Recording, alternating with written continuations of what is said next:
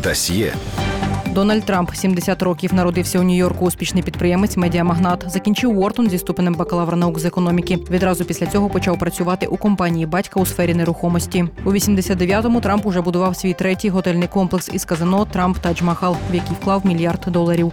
У 91-му він опинився на межі банкрутства. Тоді він передав 50% своєї частки початковим власникам в обмін на знижену процентну ставку боргу. Трамп є власником численних об'єктів нерухомості, у тому числі хмарочосів, міжнародних готелів, казино, майданчиків для гольфу. В інтереси Трампа входить і медіабізнес. Компанія Трампа Miss Universe Organization спільно з NBC проводять такі конкурси, як Міс Всесвіт, Міс США і Міс Тін USA. На президентських виборах 2000 року Трамп брав участь у праймеріс від партії реформ США. У 2015-му Форбс оцінив статки Трампа в розмірі понад 4 мільярда доларів. Хоча сам бізнесмен називав більші цифри. Був одружений тричі, має п'ятеро дітей, троє з яких теж працюють у його бізнесі.